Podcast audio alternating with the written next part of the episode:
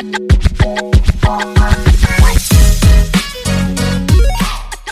hola. Hola, hola. Hola, hola.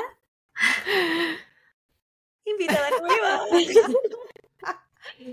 ¿Cuál es esa voz tan sensual que nos acompaña el día de hoy? Chiquillos, un nuevo prospecto para Copas y Crímenes. Una nueva audición el día de hoy.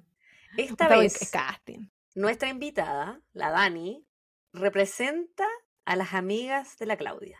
Porque ya no puede ser solo yo, ella también No. tiene más amigas. Pero yo juro que yo tengo amigas. Eh, es- la gente no me cree. Lo he tenido años tratando de demostrar que era cierto.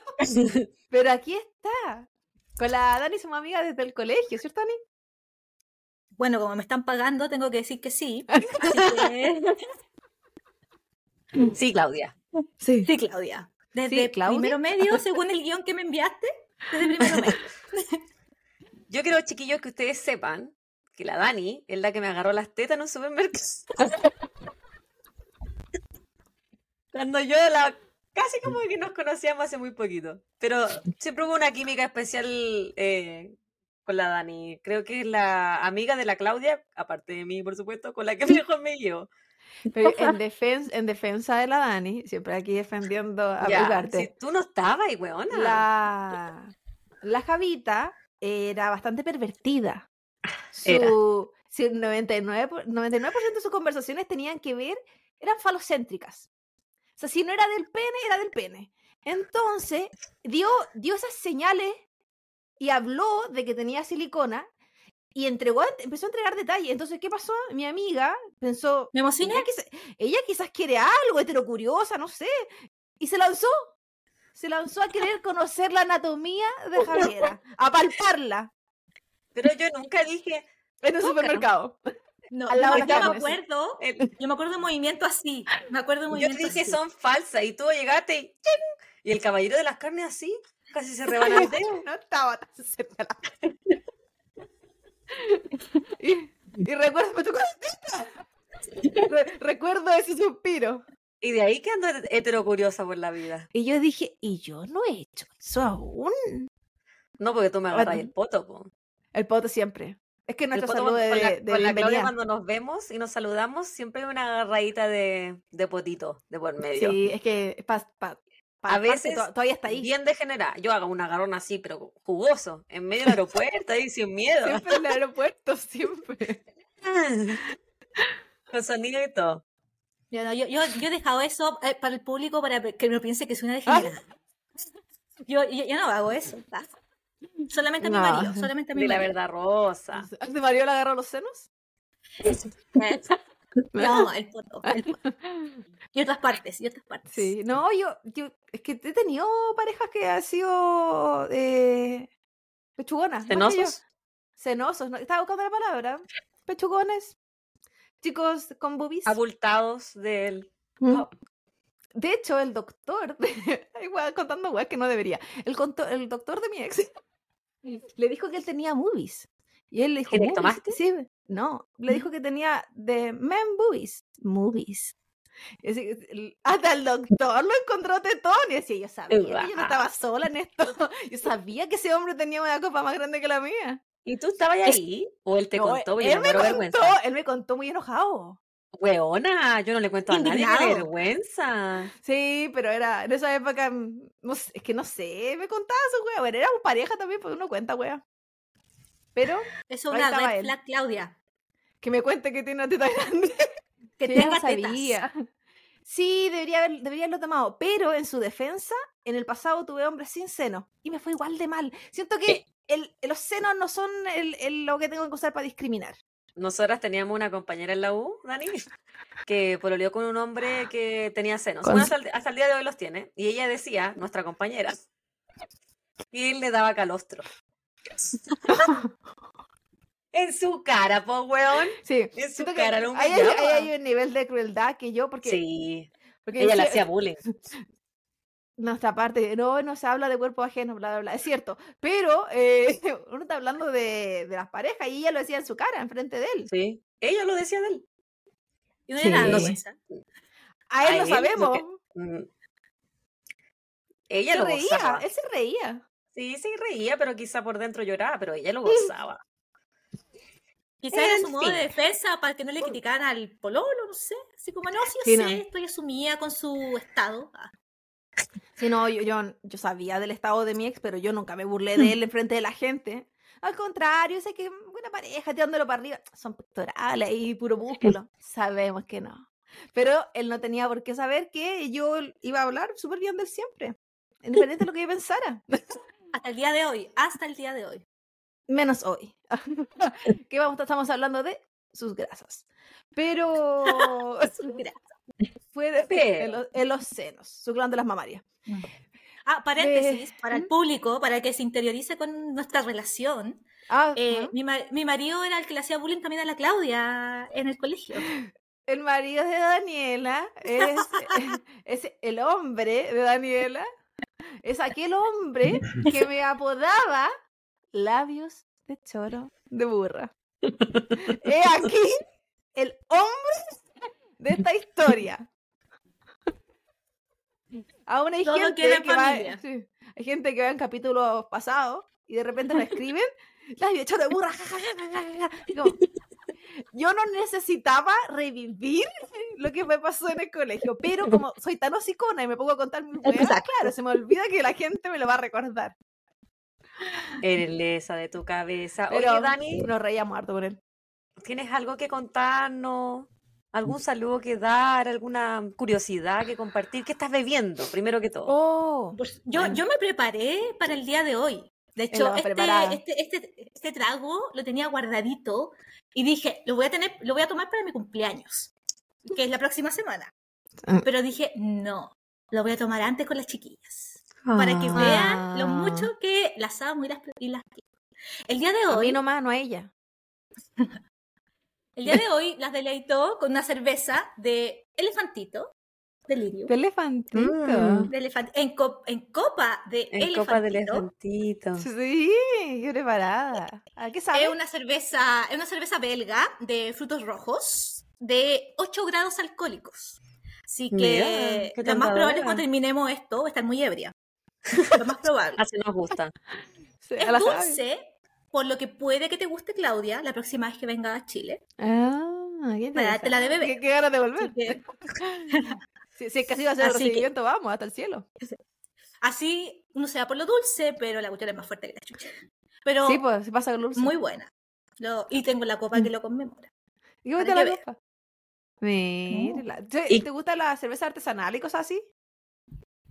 Yo soy muy buena para la cerveza y otros tragos en general, pero aquí ya han pasado el Ramazotti, pero el San Germain, entonces dije, no, vamos por lo tradicional, cerveza. Cerveza. Eh, pero sí, cervezas fuertes, artesanales y sobre todo belgas. Belgas, no belgas, belgas. Sí. Y, cué- y cuéntanos de tipo, algo, algo, Háblame. alguna curiosidad, algún saludo. A ver, bueno, el primer saludo es para mi marido que está acá al frente, no se ve, no está en cámara, pero está aquí de. Tramoya. Él hizo todo esto posible, todas estas conexiones. De Tramoya. El señor de los controles. El señor de los controles, exacto. De los cablecitos. Y un saludo especial para toda la comunidad donde yo trabajo. No es sin nombres porque igual que proteger la identidad. Eh, que a todos les dije que iba a salir en este capítulo. Estoy ampliando los canales, le estoy diciendo que se unan. Yo me uní a su cruzada en YouTube. Eh, a todo el que veo, suscríbase. 5 sí, 4 no. Porque sí, ya córtenla. Sí, ahí. Así que un saludo sobre todo a mis colegas Marco y Ever. Yo sé que van a escucharme y van a aplaudir. Después van a pelar, pero van a Sí. aplaudirme primero. No. Porque que se sepa que eh, no es solo una cara bonita, si la chica acá es una profesional del servicio, es una veterinaria y además de las educadoras.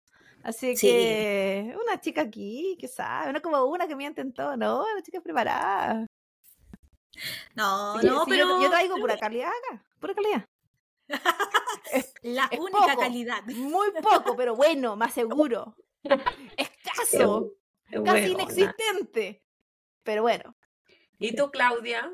Quiero saber si el día de hoy me estás decepcionando nuevamente. Porque Sí. yo vi una taza por ahí, concha tu madre. Yo también la vi. Yo también. no, yo, te, yo te estoy decepcionando completamente hoy día. Porque esta. que se sepa, más adelante vamos a contar la historia, pero eh, yo terminé los exámenes hoy día. Por lo tanto, ah, no han sido noches de mucho sueño y yo mañana me levanto en noveno. En menos de 12 horas más me levanto porque tengo que ir a trabajar, pues. Entonces yo ya después de eso, te lo juro, Javita, que me compro cositas para compartir contigo. Mentirosa. Ahora, si, si tú vas, y me empiezas a presionar de esta manera, no, yo, no, yo no puedo, renuncio. Ya basta. No, pero era, era Tengo que- reemplazo. sí, Varias. es cierto. Pero Y ahora hasta tengo la mano de obra y la mano de obra. ¿El ingeniero? El ingeniero, ¿verdad? No, sí, weona, yo tengo recursos. Ah, Sí. buena. ¿Y tu bebita qué está Pero por- bebiendo? Yo estoy tomando un vodka con juguito de manzana. Yo iba a decir naranja, Ah, rico. todavía tiene estómago para eso. Sí, sí. Oye, qué juvenil. Eh. ¡Uy, qué teenager! Sí. Qué primer año de U. Para los que no lo saben, para otros países, yo, estoy, yo aquí Ujú. vine informada. En Chile se abusa mucho del vodka con naranja, sobre todo entre Sí. los 15 y los 20 años, porque es barato, no deja olor, así como para que te hagan la revisión cuando llega a la casa. Y por eso después no se puede tomar, porque abusaste Sí. tanto de él que tu hígado no también lo es soporta. como, sí, es como friendly, como de cuando estáis empezando a tomar, Sí. porque puedes ir regulando la cantidad de vodka con la cantidad de jugo. Y, y muchas veces, como el vodka no es como tan fuerte en alcohol, quizás 100 grados alcohólico, pero no el, al sabor, cuando tú lo mezclas con jugo de Ah. naranja, se puede sentir incluso que estás tomando puro jugo de naranja. Entonces. pasaba? Y pasaba, y pues tanta, tanta gente con problemas hepáticos a la temprana edad. Es cuático el Pero abuso del alcohol en Chile, igual. Hay que decirlo. Sí. Que no Bueno, pasó acá por un alcoholismo en edad temprana. ¿Qué? ¿Tienen algo Yo- que contar, chiquilla? Yo, yo Eh, quiero, yo quiero también dar un anuncio, no, no, no anuncio, también para los espectadores. Yo soy la responsable del papi.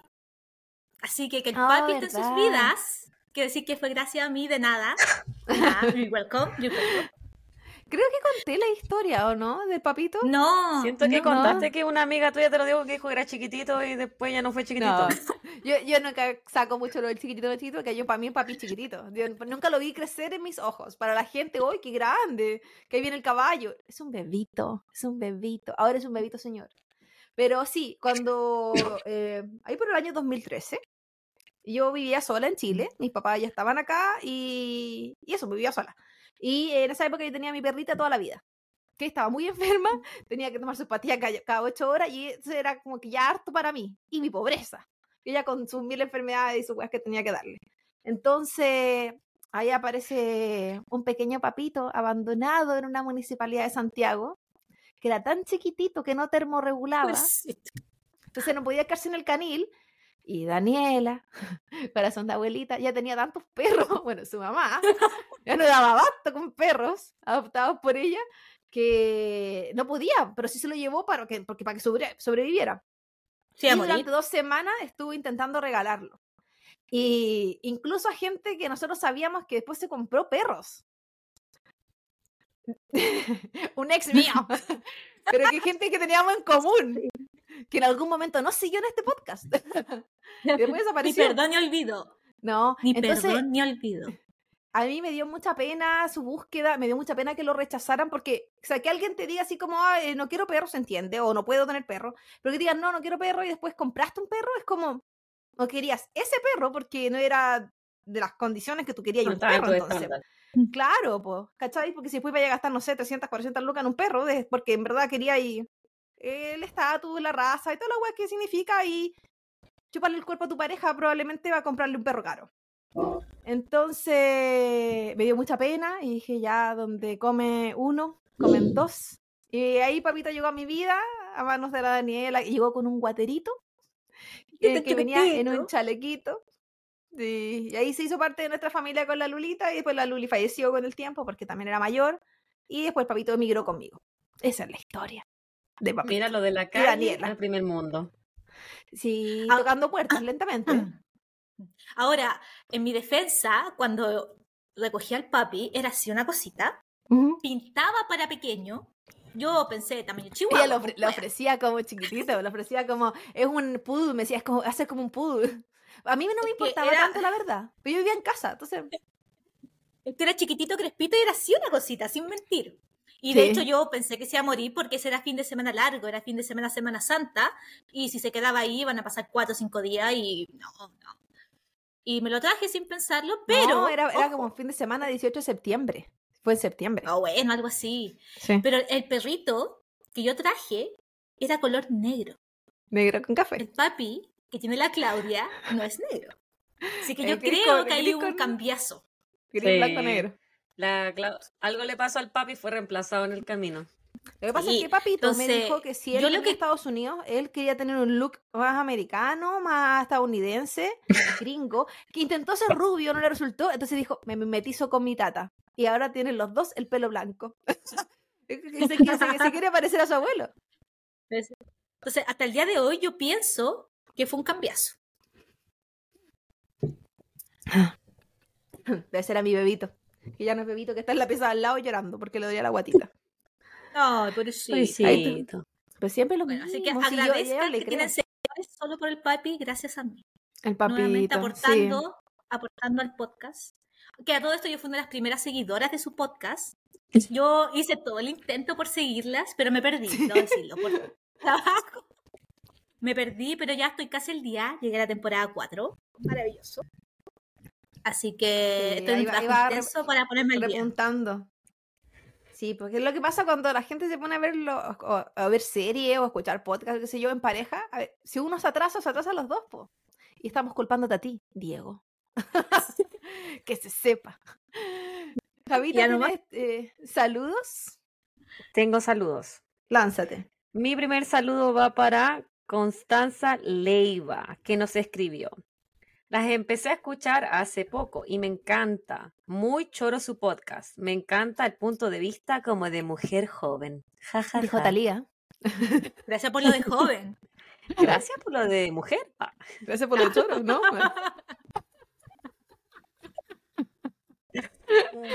Un saludo para la chiquilla, la Constanza Leiva.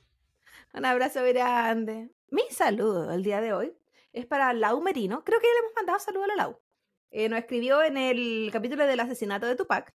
Dice, Hola reinas, la escucho desde el principio, desde el principio, desde dos cuentas en Spotify.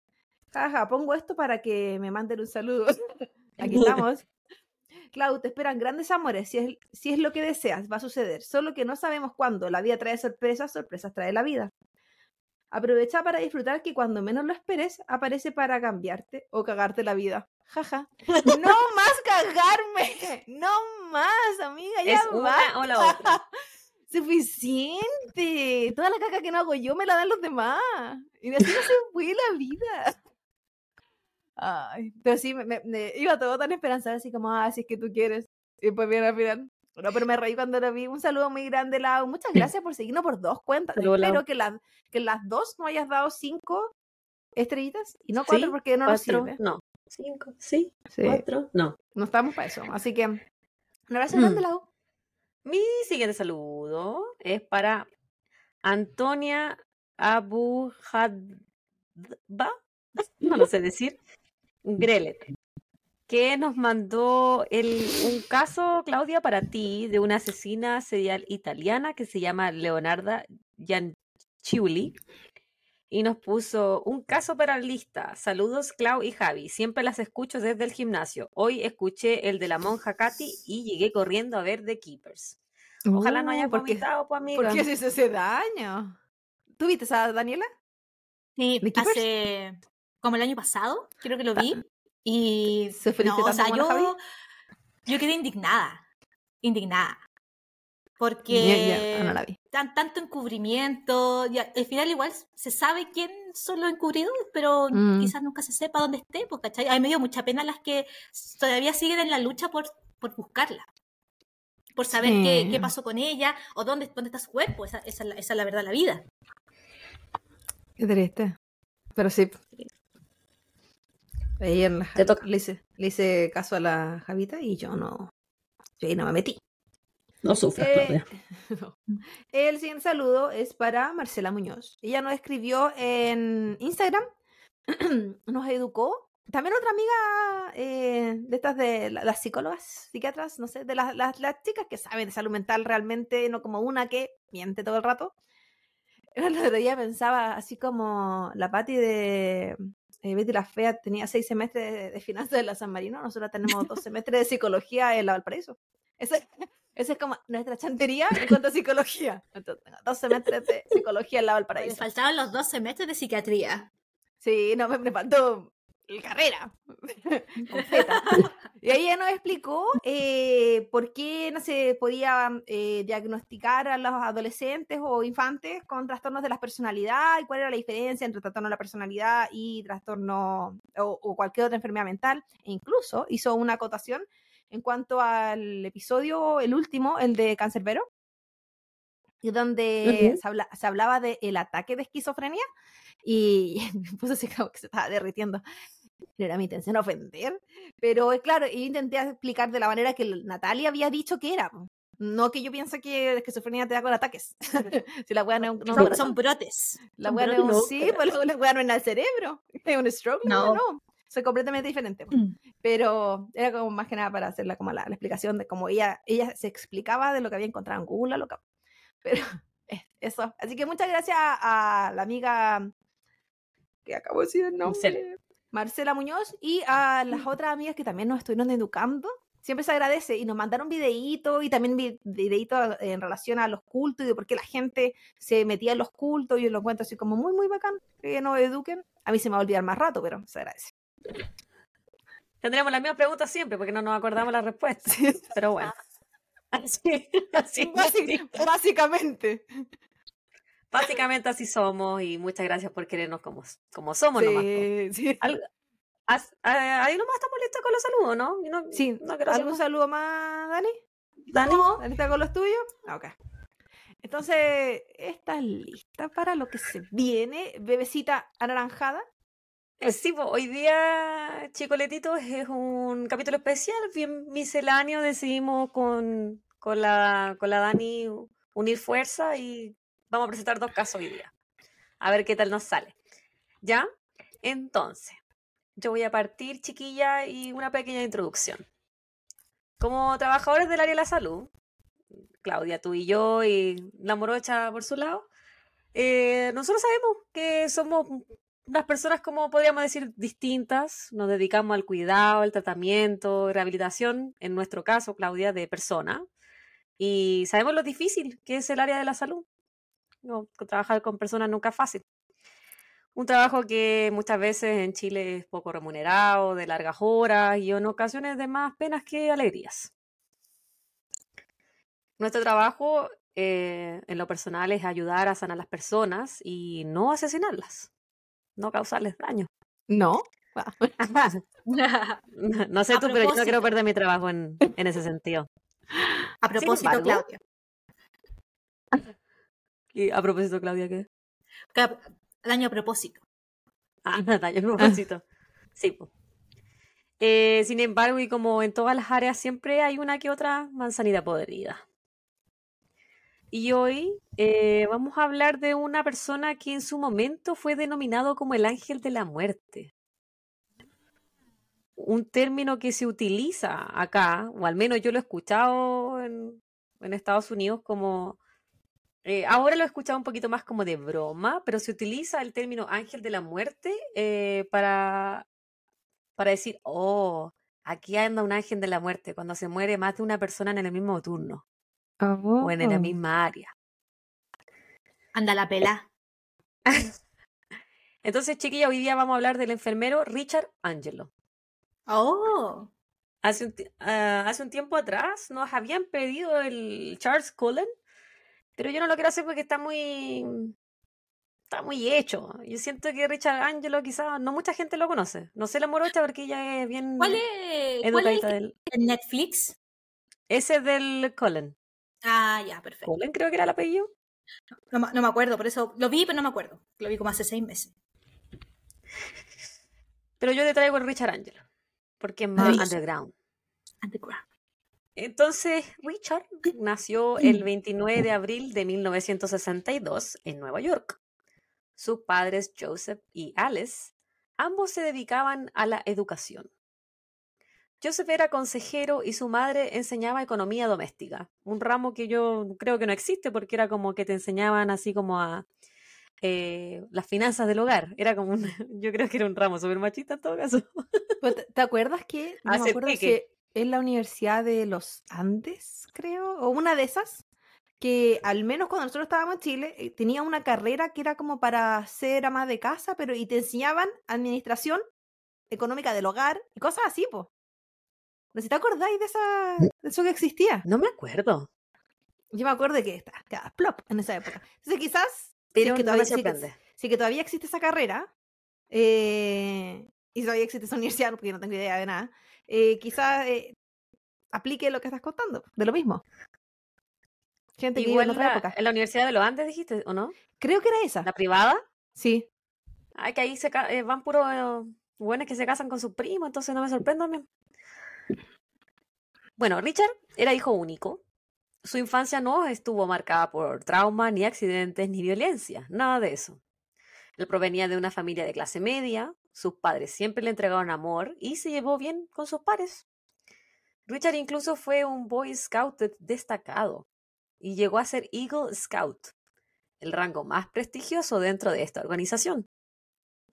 Él también fue voluntario de bomberos, por lo que su vida fue marcada por hacer siempre el bien hacia el prójimo. En 1980, luego de graduarse del colegio St. Joseph, él comenzó a estudiar en la Universidad Estatal en Stony Brook, para luego trasladarse hacia la sede de Farmington, para continuar sus estudios de enfermería. Ángelo era un alumno destacado y fue premiado en todos los semestres. Sus compañeros lo describían como una persona callada, pero muy bueno académicamente. Él se gradúa en 1985 y se va a trabajar a Meadows Medical Center en la unidad de quemados durante un año. Posterior a esto, Richard sigue a sus padres hasta Florida, donde ellos se radican. Pero solamente está en ese estado tres meses y luego decide volver a Long Island y consigue trabajo en el Good Samaritan Hospital cuando tenía la tierna edad de 26 añitos. Jovencito. Aquí enfermería sí es una carrera mucho más corta que en Chile. Es que hay muchos tipos. Como que se, se divide demasiado. En Chile es como que tienes el técnico paramédico o técnico en enfermería y después Y tienes la enfermera. Aquí tienes desde el que estudia un mes y puede hacer un tipo de ese trabajo, el que estudia un semestre, el que estudia dos años, el que estudia cuatro años, el que estudia seis años y así. Y una Sí. enfermera puede incluso estudiar más que un médico, dependiendo de lo que esté haciendo. Claro. Es es muy distinto. Rich, eh, rápidamente Richard Angelo se estableció como un enfermero competente y bien entrenado. Su personalidad tranquila y habilidad envidiable para mantener la calma en situaciones de emergencia lo convirtieron en una gran adición al equipo de cuidados intensivos, específicamente al turno de noche, al cual él pertenecía. De esta forma, él se ganó la confianza de médicos y otros miembros del staff. Sin embargo, esto no era suficiente para Richard. Él tenía un deseo profundo por ser considerado un héroe, por lo que ideó un macabro plan para satisfacer esta necesidad. Richard se encargó de empeorar el estado de salud de sus pacientes causándoles una experiencia cercana a la muerte. Cuando los pacientes decayeran médicamente, Richard sería el primero en ir a su rescate. De esta forma demostraría sus capacidades heroicas y su expertise en situaciones de estrés. Salvando a sus pacientes de los daños que él mismo había provocado, Richard impresionaría a doctores y otros miembros del hospital. Sin embargo, su plan tenía claros errores, ya que durante su tiempo trabajando en el Good Samaritan, hubo 37 códigos azules durante los turnos de noche en los cuales Richard se encontraba trabajando. Un código azul es una emergencia médica en la cual el paciente deja de tener signos vitales, por lo cual maniobras de reanimación cardiopulmonar deben ser empleadas. De estos 37 pacientes a los cuales él inyectó con veneno, solo lograron sobrevivir 12. Su La plan vocación. consistía... ¿Ah? La vocación del amigo. Weona. Pero bien yo, enfermo. Yo pienso igual, de repente, una que trabajo con, en el hospital y que los buenos en su mayoría son unos coches de su madre, yo digo, uy, las ganas, weón, de, de hacerte una zancadilla que te, ca- que te, que te caiga. No se aguanta, po. Uno resiste esa, ese deseo. A mí Ah, siempre pero me ha bueno. llamado la atención, perdón, que Dale. A, a nadie le, le- le- le- sea extraño que justo en ese turno con esa persona pase eso. Yo me acuerdo cuando estuve trabajando en un hospital, que fue como un año, no fue como mucho, y hubo una noche que a mí se me murieron todos los pacientes. Pero fue a propósito, fue a propósito. Las buenas confesiones. Bueno, habían, es que todos los que, es un- paréntesis, era un hospital veterinario y por lo mismo, como era 24/7, llegaba mucha urgencia. Y hubo una noche que llegaron animales que estaban pero muy mal. Mal. Me llegó, me acuerdo, un intoxicado, hubo tres atropellados, pero atropellados mal, y un par más que tenían parvovirus. Entonces, eran pacientes muy críticos. Entonces, pasó que estaban justo ellos, estaba yo con otro técnico, y no sé, 11 se murió uno, 11.45 se nos murió otro, a las 12 o- y así, y todos se murieron en ese turno. Y a mí me preguntaron, ¿lo estoy matando tú? Así como al tiro. Así sin ¿Por qué? tapujos. Sí, porque obviamente llama la atención y claro, después cuando le, le dieron la ficha clínica, se dieron cuenta que yo hice todo lo posible por salvarlos, pero que efectivamente habían llegado muy críticos. De hecho, uno llegó casi muerto con el dueño al lado y falleció ahí, ahí mismo, o sea, en brazo en, en recepción. Entonces, a eso voy como a nadie le llama la atención de que justo fallezca mucha gente en el turno cuando hay ese denominador en común. Entonces, Claro. Ahora también, Eh, ah- porque, sí, porque qué, tan, qué tan buen actor era esa persona como para... Porque somos personas. Entonces, cuando fallece un ser, uno se ve afectado. Incluso siendo lo más profesional posible, uno se ve afectado. Más si es que estamos hablando de muertes, ¿cachai? Uno se ve afectado si los pacientes no se recuperan bien. Imagínate si es que se mueren. Entonces... A mí nunca quizás- se me ha muerto alguien en, en Mm. el momento en el que estoy con ellos. Menos mal. Porque me, eh, me han dicho que una weá súper traumante igual. po. Me imagino. Al Esteban se le murió un, un paciente en sus brazos casi. Ay, Oh, no, qué yo no podría. Me retiro. Es lo bueno. Y no, no me puedo No, seguir y cuidando lo- la weá. Lo, bueno- lo peor era, era que era- el paciente era joven, tenía trein- menos de 40 años y como que se sentó y empezó a vomitar sangre, se desmayó y murió. Ahí. Oh. Pero eso es lo que voy. Entonces, tu reacción Sí, igual va a decir algo de. O, o a la gente igual comentaría, si el hueón sangre fría, siempre se le muere a alguien, por ejemplo, y no reacciona. O sufre cada paciente que se le va, entonces desconfiamos menos porque lo sufre tanto. O incluso lo sufre tanto que, que es sospechoso que sufra tanto. No sé. Ujú. El, Ahora- el ahora, plan, el plan de él era como ser el primero. eh, ¿Tú cachai el- ese síndrome del héroe que hay acá? Por, eh, no, me imagino que en todas partes también. Por ejemplo, un, un bombero que, ha- que hace incendios y es el primero en llegar, ¿cachai? Entonces, él- él- lo que él quería era eso, que se enfermara el paciente y él ser el primero en llegar y reanimarlo y soy, soy el héroe, ¿cachai? Y Soy muy buen enfermero. Me imagino sonando los códigos del hospital. El primero, weón. Ahí, atento. Sí, pero por Estaba ejemplo, la Claudia. Sí. a veces pasa cuando tú trabajas mucho en la zona de la salud, no sé, po, emergencia, Sí, pues te- te- urgencia. Se te quita la sensibilidad. Exactamente, entonces, claro, yo me acuerdo con mis primeros pacientes, yo, yo lloraba con ellos y hasta el último día que trabajé en clínica yo lloré con ellos. Pero yo tengo colegas que llevan mucho tiempo en eso y es como ya, filo, falleció. Sigamos. Sí, sí, y y sí, se sí pasa. entiende. Sí, sí, completamente. Sí. Y, y yo Bueno. por eso ya no me dedico a eso, porque yo sufría mucho. Sí. Su plan consistía en inyectar a sus pacientes con veneno, específicamente con pabulón o bromuro de pancuronio y succinilcolina.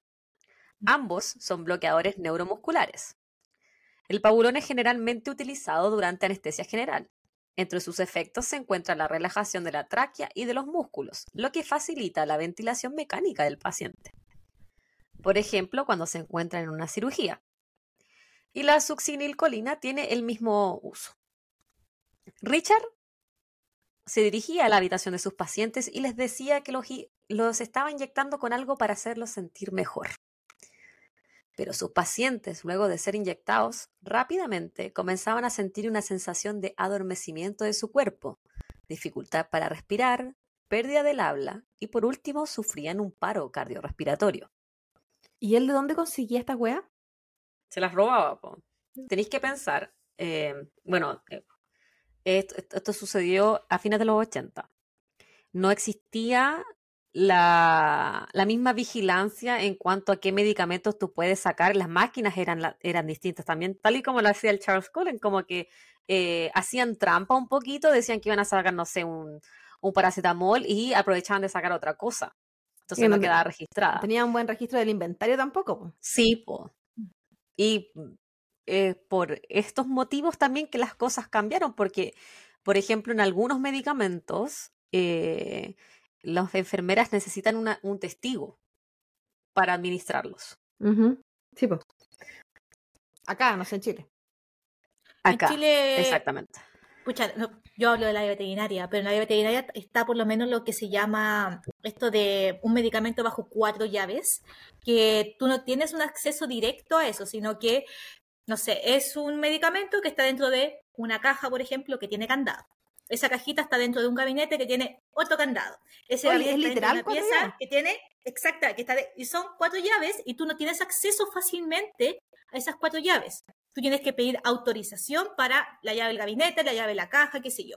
Y medicamentos, por ejemplo, como la ketamina, que acá en Chile se roba mucho para, pa- para drogarse. Y que por uso veterinario tú tienes acceso, comillas, más fácil porque lo ocupas con los animales para anestesia. Pero se ocupa para droga. Y esos medicamentos ya están como cuatro llaves. Diazepam también, y ese tipo de medicamentos.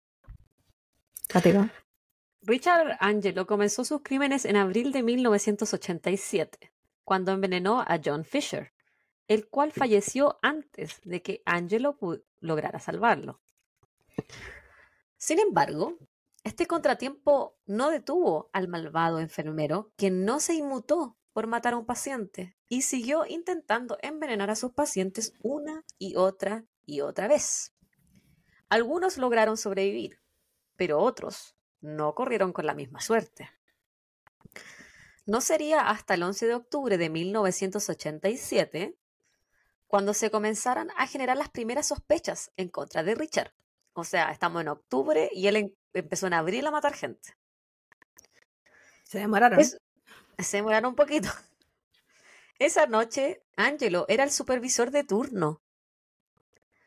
Él llegó hasta la habitación de un paciente llamado Geralomo Kusic, de 73 años, quien estaba despierto. El enfermero sacó de su bata blanca una jeringa y procedió a inyectar al paciente, Ugh, inyectar al paciente diciéndole, ahora te vas a sentir mejor. Luego de esto, Richard se fue de la habitación, dejando a Kusic a la merced de los efectos del medicamento con el cual lo habían inyectado. Pero por suerte, él, al comenzar a sentirse extraño, fue capaz de apretar el botón para alertar al personal de servicio de que él necesitaba ayuda. La enfermera que entró a la habitación al darse cuenta de lo que estaba sucediendo, procedió a realizar distintas maniobras para salvar la vida de su paciente. Dentro de estas acciones, ella realizó toma de muestras. Una de ellas era una muestra de orina y la mandó a análisis toxicológico, el cual al poco tiempo después volvió alterado con esta mezcla letal que Richard le había estado administrando a sus víctimas. Geralomo Kusic no tenía prescrito ninguno de estos medicamentos, lo que prendió todas las alarmas. Geralomo, quien sobrevivió, fue capaz de describir, describir a su atacante. Un hombre relativamente joven, gordo, blanco y de lentes, Tetón. que daba calostro. Con esta descripción, las autoridades pudieron unir los hilos fácilmente y enfocaron sus esfuerzos en encontrar a Richard. Al día siguiente a este ataque, las autoridades hicieron las pericias correspondientes, tanto del casillero que Angelo utilizaba en su lugar de trabajo, como también en su departamento. En ambos lugares encontraron ambas drogas. Richard Angelo fue entonces arrestado bajo el cargo de intento de homicidio y luego este se modificó a cuatro cargos de homicidio en segundo grado cuando lograron percatarse que Geralomo no era el primer paciente a quien el enfermero había atacado. Angelo confesó haber envenenado a otros pacientes, por lo que se exhumaron los cuerpos de 30 expacientes de Richard. Luego de las autopsias correspondientes, se logró determinar que 10 de ellos habían muerto por envenenamiento. Las autoridades también lograron determinar que el enfermero logró envenenar cerca de 35 personas en total durante los siete meses que permaneció trabajando en el Good Samaritan. Solo siete meses, loco se lanzó. Sí, no estaba, pero desatado, weona. Cagó. Posterior a su arresto, Richard permaneció en la cárcel del condado Suffolk durante un año esperando el comienzo de su juicio. A pesar de que le habían otorgado una fianza de 50 mil dólares, Richard optó por no pagarla y permanecer tras las rejas, ya que dado el alto perfil de su caso, él tenía miedo que alguien atentara contra su vida. Dada la notoriedad que había alcanzado el caso, la prensa le entregó al enfermero asesino el llamativo apodo de El Ángel de la Muerte. Un término como que, que ya le expliqué que se utiliza bastante en el área de la salud. Al menos acá, no sé, no sé en Chile. No Ya hemos no sé nada de Chile. que sepamos. Mm.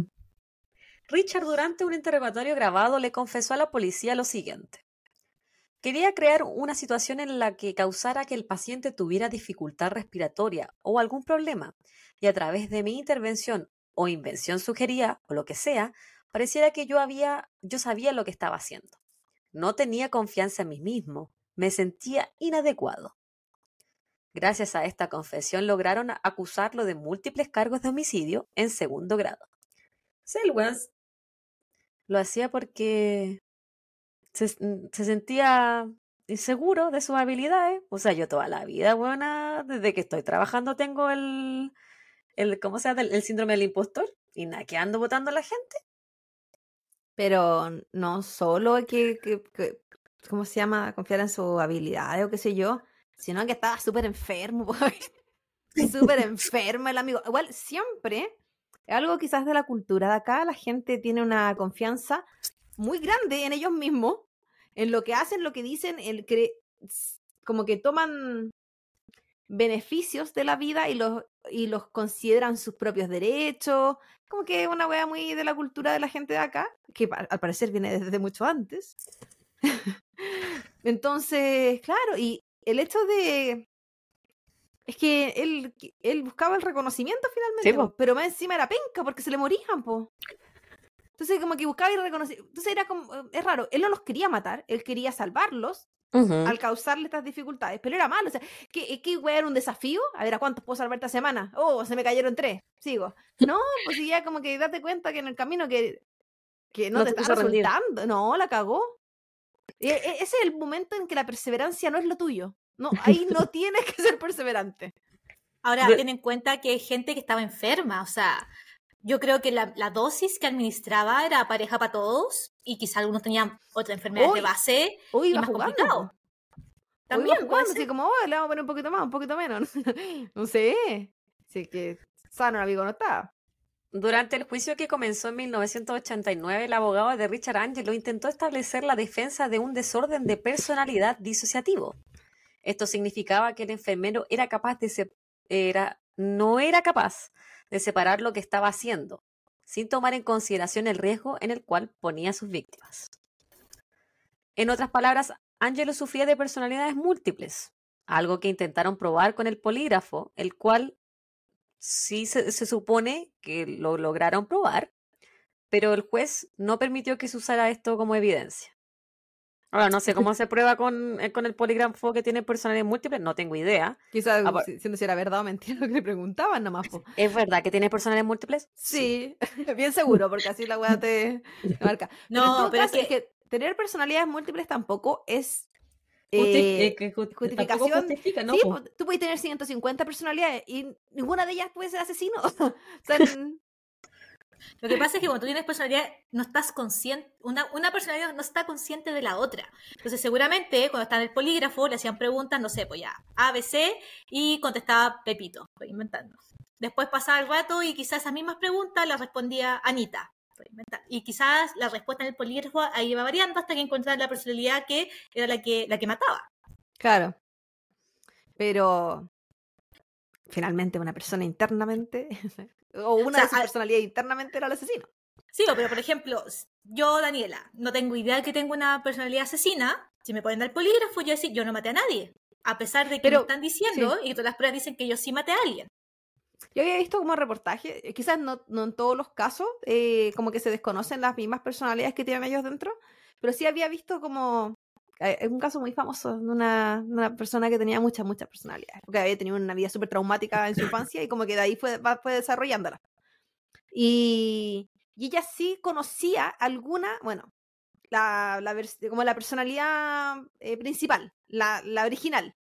Ella sí sabía de alguna de sus personalidades y sabía cómo eran y les temía a algunas porque sabía que algunas eran súper agresivas o les tenía mucho, eh, eh, le gustaba mucho alguna de las otras.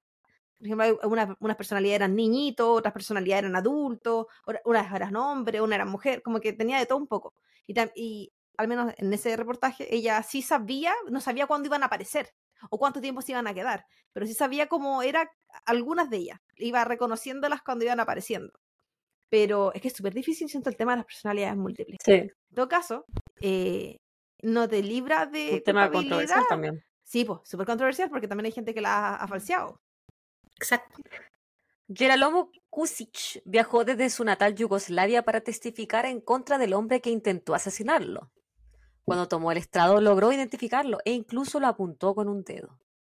También describió el momento en que Angelo lo había inyectado con algo que se supone lo haría sentir bien, y posterior a eso, cómo comenzó a sentir ese líquido frío corriendo por sus venas que terminó causándole parálisis de sus músculos, como si estuviese muerto.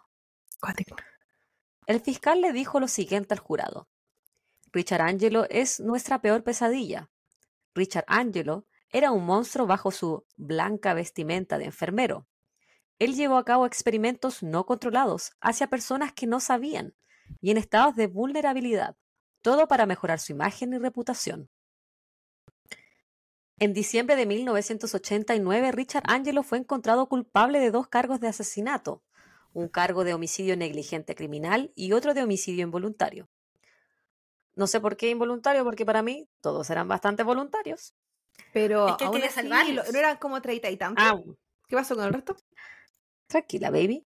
Su sentencia llegó en enero del siguiente año. Le dieron 50 años a cadena perpetua con derecho a libertad condicional.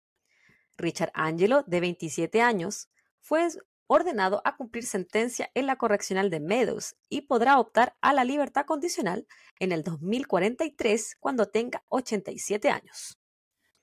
La razón por la cual, y con esto termino, no le pudieron dar más cargos de homicidio fue que en los otros cuerpos exhumados no encontraron el veneno que Richard administraba, ya que la succinilcolina en particular solo permanece en el cuerpo humano durante 24 horas. Por lo tanto, no pudieron comprobar los otros casos. Solo había sospecha. Mis referencias. ivpanda.com, thoughtco.com, Profile of a Serial Killer, Richard Angelo, criminalminds.fandom.com, Murderpedia, Wikipedia, serialkillercalendar.com, peoplepell.com, grunge.com, de septiembre del 2021, eh, New York Times, de, eh, de octubre del 89 y up- upi.com es un artículo de 1996. Éramos unas bebas. Antiguo y novedoso, sí. Sí. Y no, nunca intentaron nada para mandarlo como un psiquiátrico. Al menos no que yo encontrara. Porque si es que tenía el tema de las personalidades y qué sé yo, sobre todo en esa época, que como más aceptado. No sé si ahora hubiese sido así como tan. Igual eso lo dijeron con el polígrafo y el polígrafo ya no es admisible. No, es no. solo que el, bueno, aparte que el juez no lo quiso admitir, ya se considera una, Sí, una ciencia chanta. Yo creo que después de un tiempo también, sobre todo ya la cantidad de años que lleva, eh, ya, dejan ya dejan de luchar por intentar Sí, obtener quizá- beneficio. ¿Él tuvo algún beneficio? ¿Tiene derecho a N- No beneficio? que, no que yo encontrara. Quizás Entonces- también perdió todas las apelaciones. Yo no encontré Sí, mucho de su. Después de su condena, lo único que encontré es dónde cumple la condena y cuándo puede salir. Que tampoco es tan. O sea, bueno, que si vaya a salir a los 87 años, mejor no salís, po. Sí, po. ¿A qué? Algunos se suicidan, de hecho, para no salir, po. O eh, cometen crímenes. para no salir. co- sí, sí, cometen crímenes adentro para, que, para estar para siempre, porque ya está institucionalizado completamente. Ahora el tema es que me acuerdo que en algún momento cuando veíamos Orange is the New Black, eh, muchos años atrás, conversábamos del tema de la salud mental dentro de algunos presos, que en verdad estaba, habían cometido crímenes dentro de eh, algún trastorno que tuvieran y que no necesariamente eran conscientes de lo que hacían o podían controlar lo que hacían. Y claro, y en, es- y en ese caso, al ser tomados presos, no tampoco son, tienen ningún tratamiento médico. Por lo tanto, eh, pueden estar eternamente encerrados y descontrolados o eh, como no, sí, pues descontrolados, como que no tienen controlada cualquier patología que tuviera o ni siquiera diagnosticado. Entonces igual es súper complejo y, a la- y si salen, salen tan o peor de como entraron porque nunca tuvieron ningún tratamiento que los pudiera ayudar, pues. Así que no estoy diciendo que el caso de esta persona, porque este caso- esta persona puede ser un mentiroso mierda nomás. Pero Muy probable. muy, muy probable, pero Mentiroso Pero- y poco exitoso. Sí, el, aparte que el sistema de los diagnósticos y todo eso que hacen de repente a, cuando van a tomar preso a alguien, piensan que una evaluación es suficiente y de repente para eh, trastornos que son mucho más complejos, una evaluación no te sirve, pues se necesita un seguimiento. Y ahí carece harto ese, del proceso. Y si no tienen para pagar una, un, un equipo eh, o un, unos abogados que lo ayuden en el proceso, eh, están cagados, pues. Ese es mi aporte. ¿Estás lista, Ese es mi caso. De creo que vi. A mí, a mí siempre me ha llamado la atención que estos ángeles de la muerte, porque hay- han habido varios, siempre son muy buenos en su pega. Siempre son buenos, así como buen enfermero, no lo ha dado por todo por sus pacientes y después sale, sale eso. Por eso nunca van a desconfiar de mí. tendencia. Por eso yo soy medio.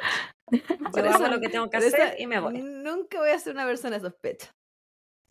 Como dijo el amigo que nos escribió una vez en Spotify que eh, por la culpa de nosotros la salud en Chile estaba comentada. Wea, po. ¿Está lista, Daniela? Estoy aquí, el archivo, el archivo. Lo Abre puse como letra cosita. 50. En, en la que hacemos Para nosotros. ver, para no perderme. El- el- por lo general, bueno, ahora lo- tengo el sistema de ponerlo como, como, como el prompter en la tele, pero que no se mueve solo, la cual debo ver Ah. yo, porque nosotros siempre baratas no pago esa opción. Entonces, lo muevo con mi dedito. Pero antes eh, ponía el Word en la mitad de la pantalla, entonces no veía o a la Javi o no me veía a mí, dependiendo de quién aparecía al lado de, de la pantalla. No, sí, yo, Yo lo estoy sigo igual. haciendo así. no, pero lo puse en letra gigante, ha espaciado triple, pero espero no perderme. Eh, a ver, yo nunca voy a ser tan extrema como la Nacha, porque la Nacha llegó a un límite de Es que hardcore. nadie debería cruzar, Es hardcore. pero tampoco es un caso agradable. Así No, la que, Nacha me destruyó. Aún, aún sufro con cosas que ella me hizo escuchar. Espero no causarte, causarte pesadillas. Eh, la verdad, para este caso, yo estuve pensando mucho qué hacer. Porque yo, cuando la Javi me dijo, tienes que buscar tu nicho, yo dije, ¿cuál es mi nicho? ¿Cuál cresta es mi nicho? Y ahí la A ver, culia iluminación. vaga, weón. mi iluminación. Recomendaciones culia que doy yo. Busca tu No. nicho. la invita y la exige más encima. Mi nicho, dije, va a ser la Claudia. Voy a inspirarme en la Claudia. Los Ahí empecé a de la pensar, Claudia. Los crímenes que la Claudia no conoce, los crímenes que la Claudia no ha hecho mucho y crímenes que la Claudia debería hacer. Entonces, porque Ok. dije, no, no, no, no estoy, no quiero meterme tanto con la Javi, después me pega. Mm, No, Ah, hay que temerle, hay que temerle. A mí no. igual lo hice, pero me dio cuco. Ya. Sí. Bueno, me decidí por este caso porque, como ustedes bien saben, voy a un poco atrasar las temporadas, pero en el No último, en el último preguntas y respuestas, porque ya no lo voy a decir en inglés, eh, ustedes pidieron público ruso, no los mencionaron. Entonces, la idea de este caso es volver a traer a esa gente. ¿Cómo les traigo seguidores? ¿Qué les traigo? Entonces, el día de hoy nos vamos a ir a Rusia, específicamente a la Unión Soviética, porque es de esa época. ok. Entonces, estamos hablando entonces de un país situado más o menos en la Segunda Guerra Mundial. Eh, eso es un caso bastante connotado que tiene, que tiene Rusia. De hecho, es como de los clásicos, por así decirlo. En día de hoy, y perdona a la gente de Rusia que la escucha por mi pronunciación, Voy a hacer todo lo posible. No te disculpes, no lo mereces. Vamos a hablar de Andrei Chikatilo. O Chikatilo, no sé cómo se dice. También conocido como el carnicero de Rostov o el asesino del río Don. Este asesino eh, fue un asesino en serie y violador ucraniano soviético. Nació el 16 de octubre de 1936 en Yablukne, actual Ucrania. Y fue ejecutado el 14 de febrero de 1994. O sea, ya no está con nosotros. Ya. Pucha. Qué pérdida más grande. Mm. Chikatilo perpetró sus crímenes en la Unión Soviética, principalmente en la región de Rostov del Don, durante un periodo que abarcó desde 1978 hasta su captura en 1990. Pero ¿quién fue Andrei Chikatilo? Y espero estarlo pronunciando lo, lo mejor posible. Él fue una persona que creció durante la época de la Segunda Guerra Mundial y experimentó la hambruna y la devastación causada por el conflicto. Su infancia fue difícil y se dice que su madre lo castigaba por robo y mentiras. Eh, mientras su padre, Ramón Chikatilo, caía prisionero de guerra por los nazis, la madre de Andrei, Ana Chikatilo, le contaba a menudo a él y a su hermano menor que a su hermano mayor, Stefan, lo habían raptado para comérselo. O sea, yo creo que cualquier niño que le están contando eso, igual con un trauma, Sí. O sea, Chikatilo quedó traumatizado por aquella historia. Sin embargo, a la fecha, no existe ningún documento que informe acerca del nacimiento o de la muerte de Stefan. Aunque por aquel entonces, el secuestro y asesinato de jóvenes era de los más común debido a la falta de alimentos, el canibalismo era una práctica muy habitual. Oh. Quizás. En la escuela, Chikatilo era muy introvertido, incapaz de aceptar su miopía. Por ahí, Claudia, no sé. Hay que aceptarse, aunque cueste. Y padeció enúrisis nocturna, es cuando los niños hacen eh, pipí en la noche, por, generalmente por traumas, en todo caso, hasta aproximadamente los 12 años. Siempre era humillado por los otros compañeros. Cualquiera podía decirle lo que fuese, mientras él se limitaba a escuchar y aguantar. A medida que iba creciendo, se hacía más tímido con las mujeres. Aquella actitud tan pasiva y asustadiza enfadaba aún más a sus colegas que la dignidad. Aumentaba su timidez hacia las mujeres y, por tanto, reduciendo sus posibles experiencias sexuales. Algunos igual, po. testimonios, sí, po. pero por lo que estuve leyendo, él siempre tuvo muchos problemas con el sexo opuesto, siendo chico, siendo joven, siendo adulto y bueno, más adelante vamos a ver que efectivamente este problema con las mujeres, que al final efectivamente fue un Sí, tema sexual, también. Sí, lo llevó, bueno, a convertirse lamentablemente en una también, y si, si te me vayas en la cama hasta los 12, tampoco como que te vaya a poner activo a los 14. si todavía estáis pasada pichí, ¿cachai? No, no, no podí.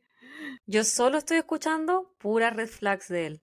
Eh, Es como, no me sorprende que haya terminado lo que terminó O sea, con lo que he dicho hasta ahora. sí, pues, estamos hablando del trauma, estamos hablando Sí, del robo, de la mentira, de, de la mamá que piola no era, así como mami- la mamita cariñosa. Bueno, por eso pues, se pensaba que lo pegaba, porque para que el niño se hiciera pipí hasta esa edad, algo debía también estar pasando en la casa. Mm. Y ya sabemos que el papá estaba secuestrado con los niños, sí. No era, no, no era causal de eso. Después sabemos si había un, otro hombre que podía entrar en la, No, en la vida. No lo mencionan. Yo busqué y bueno, por la época no se usaba mucho tampoco que la que las Que mujeres como viudas, que ¿no? rehicieran su vida. Exacto. No, pero Eran no, viudas de neces- no y necesariamente que sean pareja de la mamá, sino que puede haber cualquier hombre Ah, que al, al- claro, al ver que están como más desprotegidos, entre comillas, al no haber una figura paterna, Mm. se aprovechan de las circunstancias o más que aprovecharse, son enfermos mentales.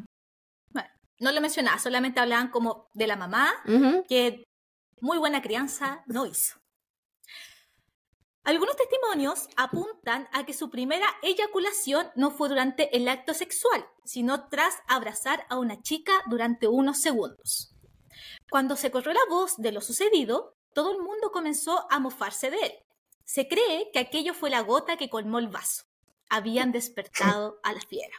Estoy usando tantas palabras, tantas palabras, que era como literal, literal. Partimos- se gota. primero se corrió la voz, literal. Y después la gota, literal. Pero es que, claro, la puta vivía en burlas, pero no sé hasta qué punto eso puede hacer. Estamos hablando de un niño reprimido y toda la weá, y tampoco sé a qué, edad era esto, que sea tan, tan, tan anormal que dentro de lo reprimido que puede estar en su sexualidad y en su inicio de sexualidad, eh, sino, así como que, en verdad, ¿cuántas personas en la vida real su primera eyaculación es cuando con una pareja? Como que no, no es la realidad. Pero Esto tenía como 13 años más o menos, pero claro, dice Yo- que abrazó y se Yo emocionó. me pregunto, ¿qué tan delgada era su vestimenta que la gente supo que eyaculó? eh, se puede. como Imagínate son esos pantalones de tela de esa época. Como Eso que me estoy que imaginando, así como que es como que tiene se que hace pipí, como de lino. es como que se hace pipí Bueno. y así se ve. En, a- en algunos, en algunas páginas encontré de que efectivamente por el tema de la, de la Segunda Guerra, él era de las- una de las familias que era muy pobre y que de hecho pasaba imagino. hambruna, que solía estar muy sucio también, que no se caracterizaba por la pulcritud o por cómo iba vestido. Entonces, quizás la ropa que tenía no era la más apta, estamos pensando que era Rusia, Rusia es un país frío para mí, no como Cleveland, pero sí frío. Sí. Entonces, efectivamente, quizás se- notaba que estaba mojado, qué sé yo. O el simple hecho de a veces de quizás eh, sospechar, ah, le pasó eso y se pasó la voz siendo quizás o no verdad. Claro. O sea, Bueno. Según las características del amigo, igual podemos creer que es verdad. No- Bueno. no, no necesariamente la vuelta en duda, pero, Bueno. pero igual que, que- que desafortunada la vida del amigo hasta ahora. Mm, mm. Bueno. Sin embargo, en la adolescencia consiguió tener una relación sentimental con una chica del pueblo. Pero su impotencia sexual destruyó dicha relación. Su paso obligatorio por el ejército ruso no disminuyó su aberrante necesidad de voyerismo. Luego se dedicó a los estudios. Estamos hablando de que esta persona tenía disfunción sexual, sí o sí, o sea, a él le atraía mucho el sexo femenino, pero físicamente no podía. Por ninguna forma. De hecho, vamos a, leer- vamos a hablar un poco más adelante que se casó y todo, pero siempre fue un tema, siempre fue un problema. Y por lo mismo se hizo adicto a mirar. A mirar a chicas de distintas edades, lamentablemente. Y por lo mismo, efectivamente, era, era adicto a esto que era el voyerismo eh, y, y muchas veces lo pillaron pero no lo detuvieron. Y hay un Lo que pasa es que con los boyeristas eh, es unidireccional igual. Él tenía muchos temas con Ah, las ah. burlas hacia él, la violencia hacia él, y el boyerista te está mirando, pero tú no estás. eh, ah, Mm. no No sabes hay, no hay que te no está mirando. feedback. No hay un feedback, por lo tanto, él tiene completo control de su deseo sexual. Y nadie se va, su- sí, no va a haber rechazo, no va a haber burla. Claro, no hay rechazo, porque es unidireccional. Entonces, y por no- eso y- no sí, po. podía. Estamos hablando de, de disfunción, pero también hablaste anteriormente de lo precoz. Entonces, Mm. puede haber sido una no- no pasa en- combinación. Podríamos decir, no pasa vergüenza. Sí, ¿Cachai? po, y el rechazo. Hace mucho, a mí me hace mucho sentido que sea boyerista. Sí. Sí. A, a- a mí, de hecho, me pareció hasta extraño que no quizás hubieran abusado de él cuando era niño también. No lo encontré por ninguna parte, quizás no había evidencia, pero no, Ujú. no estaba en ninguna de las Esa gente referencias. nunca dijo nada tampoco. Sí, po. También respecto, ser. porque Y- en cuanto no me a sorprendería. abusos sexuales, no, a mí tampoco me sorprendería que ¿No? incluso fuese su mamá. Puede ser. O cualquier persona cercana. Es que hay un tema también en época de guerra que pasaba mucho. Mucho. Aún pasa en lugares que hay guerra. Entonces, y que, y que casi que, entre comillas, se normaliza el abuso sexual o la explotación infantil. Estamos hablando de un niño que pasaba hambruna. Tampoco sabemos a qué se tenía que dedicar para comer. O qué, o qué, o qué cosas lo hacían pasar para obtener comida. Pues hay tantas como cosas que uno puede estar eh, imaginando. Ah, o sea, si Sí. tú me preguntas, él tuvo una infancia De mierda. más de mierda, literalmente. Otra palabra, pero estamos en un podcast que hay que cuidar el vocabulario. Pero sí. Sí, ya no. Deseaba licenciarse en Derecho, pero suspendió el examen de acceso a la universidad. Decepcionado, puso todo su empeño en prepararse profesionalmente, obteniendo finalmente tres títulos universitarios en Ingeniería, Marxismo-Leninismo y Lengua y además en literatura rusa. Ya, cabeza tenía, le costaba, pero, pero podía. No, o sea, le puso harto. Sí. Y por lo mismo, en 1971 se graduó como maestro, profesor. Sentía una creciente atracción, lamentablemente, por las menores de 12 años y se colaba en los dormitorios para verlas en ropa interior mientras se masturbaba con la mano dentro del bolsillo. A pesar de ello, pudo encontrar una esposa en 1963, casándose con una de las amigas de su hermana. Durante su Hermana. matrimonio, sí, tenía una hermana menor. Que la verdad no se hablaba mucho de la hermana, solamente que era, era menor y que era muy bajo perfil. Y dentro de eso, efectivamente, una junta familiar le presentó a una hermana y hicieron, no sé si, si macho, clic para la época, yo creo que se casaron por conveniencia. Porque él dentro de todo, con los títulos, era, era buen proveedor, dentro de todo, para la Claro, época en sí, la que también estábamos en- hablando. en la- las circunstancias en las que se desarrolló, igual, o sea, Mm. me refiero, eh, en- después, Obligado a, pro- a proveer, po. sí, pues, Sí. supo, es que también era como el rol de los hombres, entonces era como Sí. que sabía que era lo que tenía que hacer de alguna u otra forma. Sí. Y, y tampoco me sorprende tanto lo que tú mencionaste de que, de que su boyerismo se ha inclinado hacia las niñas, por lo que estábamos hablando anteriormente. Mm. Él, el único lugar donde él puede tener algo de control es con Una persona personas menores. menor que él, Sí. que te pueda dominar. Aquí solo empeoramos, chiquillas, así que prepara. Durante su matrimonio, se mostró como un hombre trabajador, educado, tranquilo, sosegado y cariñoso. Y aunque era incapaz de mantener una erección, sí podía eyacular. Logró alcanzar en contadísimas ocasiones la suficiente erección como para embarazar a su esposa. Jamás discutió ni con su mujer ni con sus hijos. Él tuvo dos hijos. No recuerdo si lo coloqué más adelante, pero tuvo un niño y una niña. Oye, pero la efectividad en la procreación de ese hombre. Sí, y también, Ah. también me asombré. Y chumpa adentro y, y terminaba la hueá, me imagino. Sí, Probablemente, yo creo que yo creo que aparte de disfunción el loco tenía que haber sido precoz, digamos las dos juntas. Precoz. Pero eh, ¿cómo se llama? Quizás lo intentó mucho, po. igual qué penita la señora. Todo lo contrario, Chicatelo aceptaba sus- eh, ser sumiso y obediente a las órdenes de su compañera. Macabeo. Es que Vivía, bueno, Mm. paréntesis, yo en su condición también sería súper macabeo. Sigo, tengo disfunción eréctil, estoy casado, me Pero es que él no acepta. tenía una personalidad como para No. afrontar a alguien de su misma edad a su mismo nivel, po. Entonces Tampoco. era una persona sumamente sumisa, igual si era la relación que tenía con su mamá. Exactamente. Era el perfil que él tenía. Porque podría haber sido otro tipo de, de persona que también viene con trauma y que toma eh, una personalidad completamente opuesta y son estos abusadores de niños que son mucho más agresivos por lo mismo. Porque como que se rebelan en contra de lo que le hicieron. Hacen lo mismo que le hicieron de una manera diferente. Pero en el caso de él, eh, mantuvo el perfil. El mismo perfil que estaba teniendo. Vivía, por lo tanto, con total discreción y austeridad. Se podría decir que fue un padre y esposo ejemplar. Lo único que fallaba en aquella relación era su impotencia, ya que no conseguía excitarse lo suficiente, por lo cual su sexualidad le tenía completamente frustrada. Adicionalmente a esto, el colegio para el cual trabajaba, recordemos que tenía un trabajo de maestro, eh, de nuevo fue el centro de las burlas.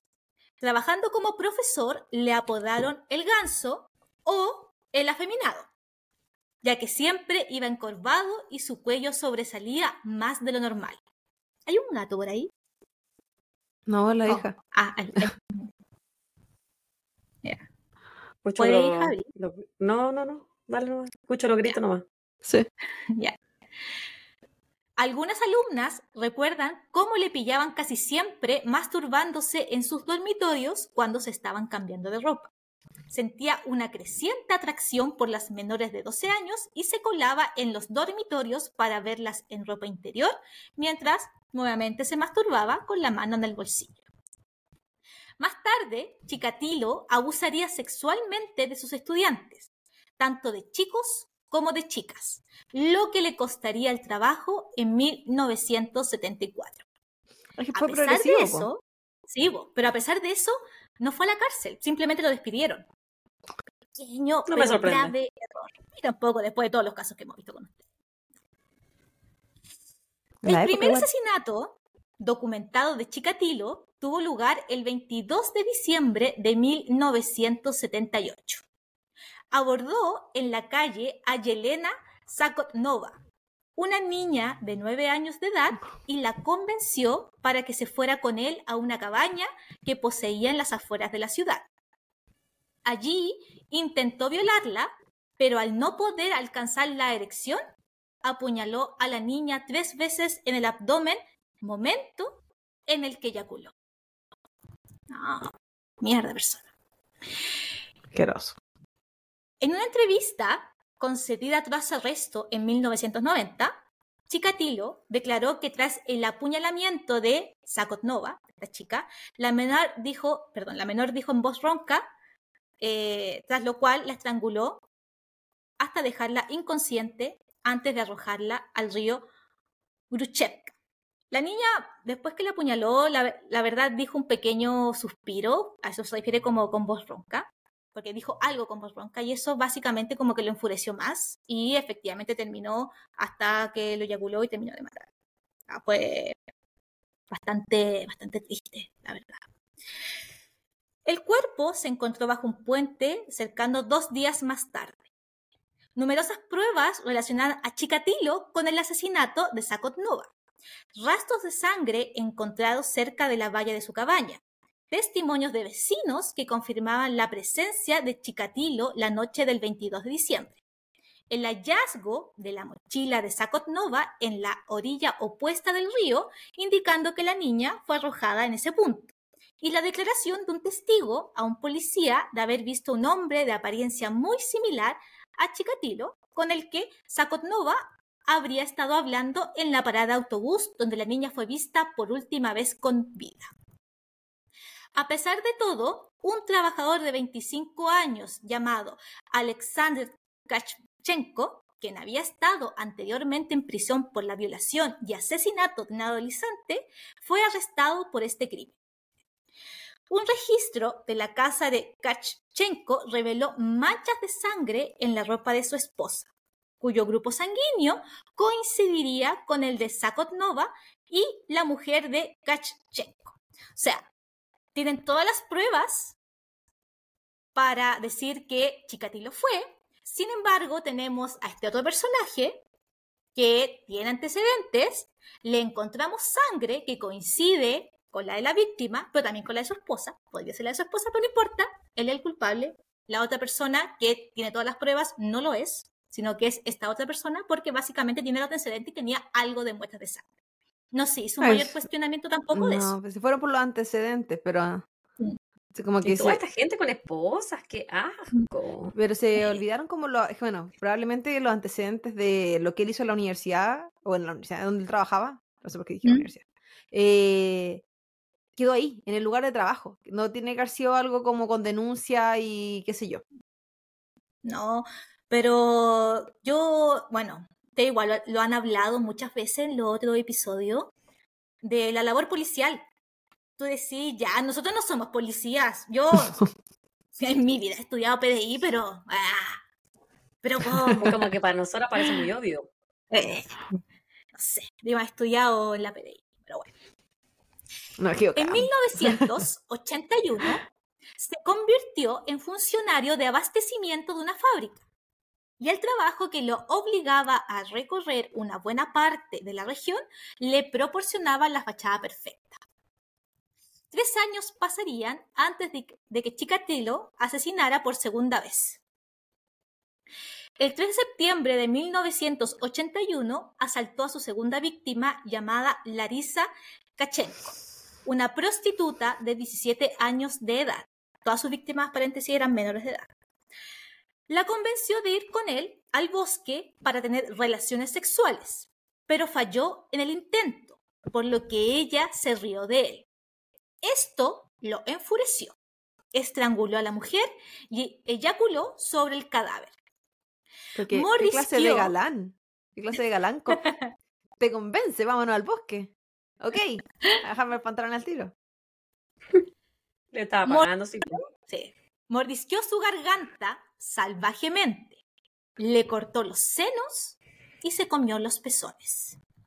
Y pido perdón por lo que acabo de leer. Weona, se pone cada vez peor tu historia. Ya, pero eso, eso fue lo, lo más atroz. Por eso, bueno, él también Ah. se consideró que, que era caníbal.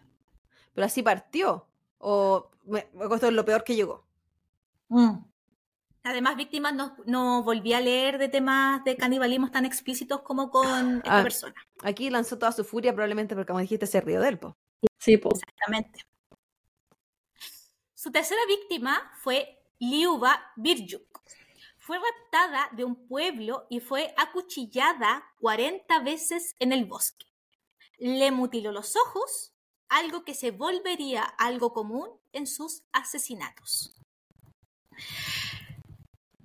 Chikatilo asesinó a otras tres personas ese año, y entre ellas a su primera víctima masculina, Oleg Potsivaev, de nueve años de edad. No, nunca se supo por qué lo mató a él. Simplemente estaba dentro de, su, de sus víctimas. De hecho, él comentó.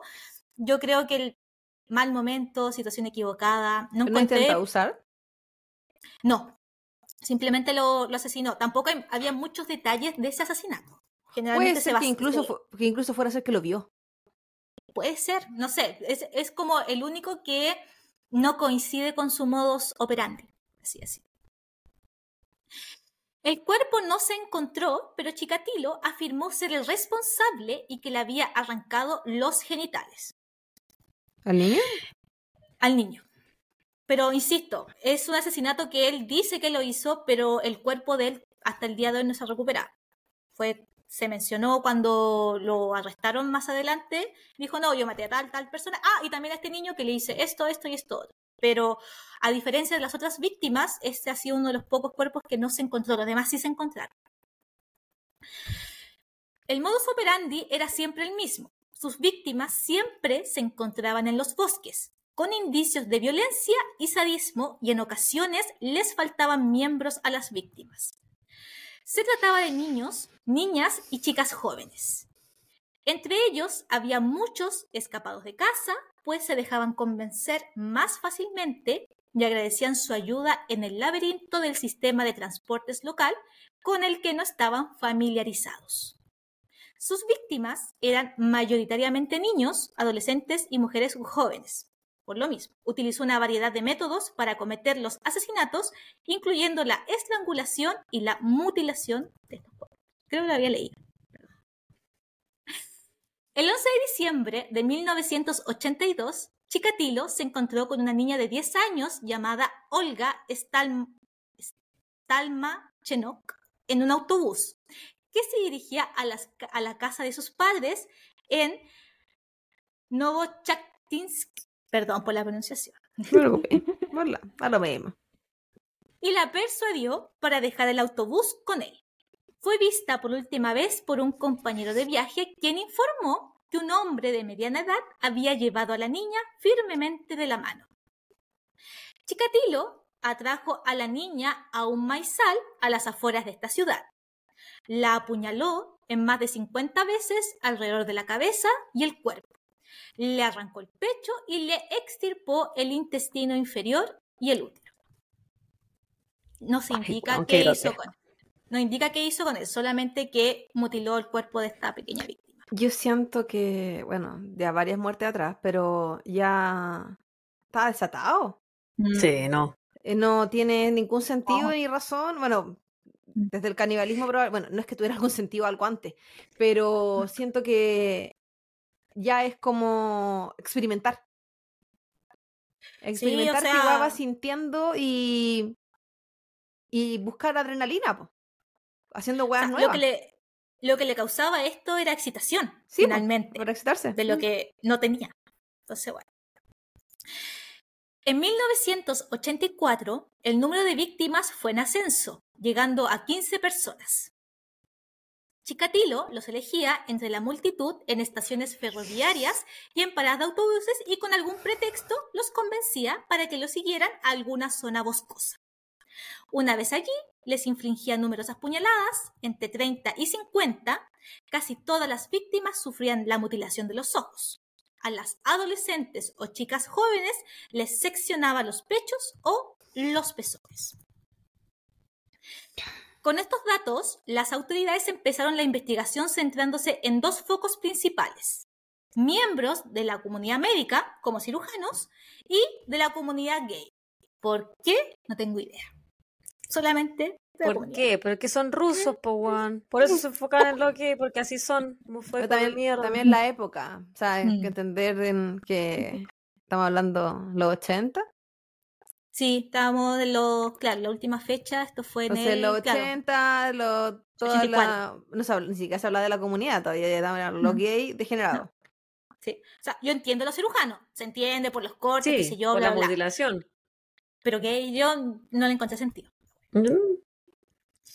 Y como bien aquí dice, en aquel momento la homosexualidad estaba prohibida y habían aumentado los casos de asesinatos de hombres. Pero insisto, no tenía lógica. Pero bueno. No, No, porque eh, no, eh, eran los prejuicios de la época. po. La mayoría de sus víctimas eran niñas igual, entonces... No, ay, por ningún lado, buena pero gente.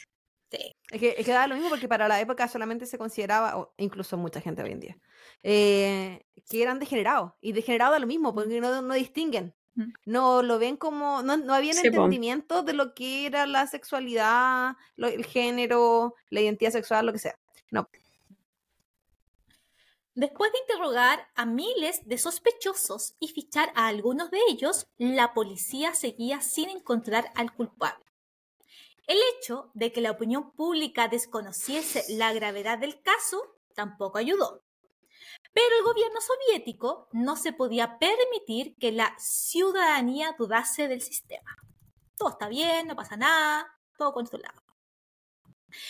Mientras tanto, este seguía asesinando hasta que un día le detuvieron por proponerle sexo oral a una prostituta. Aquel desliz hizo que la policía registrara sus pertenencias. Encontraron un bote de vaselina, un cuchillo de cocina, una cuerda y una toalla. Parecía que habían dado con el carnicero de Rostov. Pero su sangre, porque le hicieron pericias, no correspondía con la hallada en las escenas de los crímenes.